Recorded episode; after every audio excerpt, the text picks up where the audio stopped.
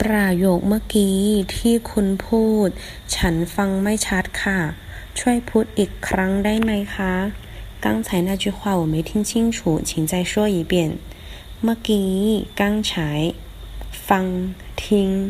ชัด清楚อีกครั้ง再一次拓展